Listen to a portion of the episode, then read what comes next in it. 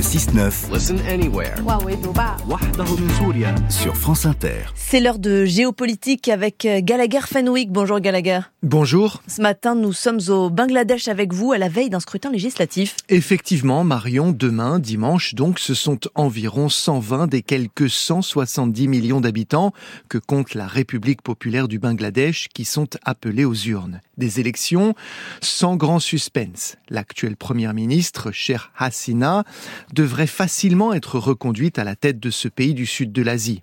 Elle deviendrait ainsi le chef de l'exécutif à avoir servi à ce poste plus longtemps que n'importe lequel de ses prédécesseurs. La seule force politique susceptible de détrôner celle que l'on surnomme la Dame de Fer a décidé de boycotter le vote. L'opposition refuse de cautionner un scrutin qui, selon elle, manque de transparence et d'équité un climat de défiance qui a largement alimenté les grandes manifestations de ces dernières semaines et auxquelles Cher Hassina a choisi de répondre par la force. La première ministre sortante a ainsi ordonné les arrestations de milliers de manifestants et de membres de l'opposition, un glissement vers une autocratie qui ne dit pas son nom, mais qui, entre culte de la personnalité et répression policière, en a presque tous les attributs. Et quels sont les principaux enjeux de ces législatives, Gallagher? La situation économique du pays est l'enjeu principal pour une majorité de la population qui vit dans une pauvreté extrême. L'ONG Oxfam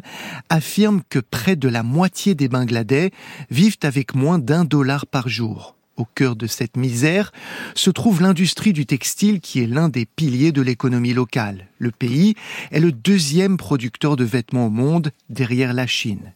Une industrie dont les coulisses ont été révélées, rappelez-vous-en, lors d'une tragédie survenue en 2013. À l'époque, à Dhaka, la capitale bangladaise, un bâtiment abritant plusieurs ateliers de confection s'effondre et tue plus de 1100 ouvriers une partie du monde, découvre alors les conditions plus que précaires dans lesquelles sont fabriqués les vêtements de plusieurs marques de prêt-à-porter.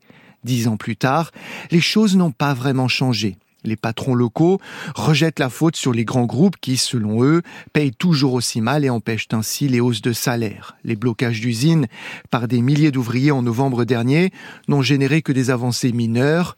La reconduite de Cher Hassina à son poste marquera donc le choix de la continuité plutôt que celui de la rupture avec un modèle économique qui écrase les petites mains de la confection. Et y a-t-il un lien entre cette industrie et la classe politique, Gallagher? Oui, Marion, et il saute aux yeux en creusant un peu. Par exemple, le bâtiment effondré en 2013 appartenait à un dirigeant local du parti de la première ministre Cher Hassina, de nombreux députés bangladais ont des liens directs avec l'industrie du textile qui représente 80% des exportations du pays selon l'ONU.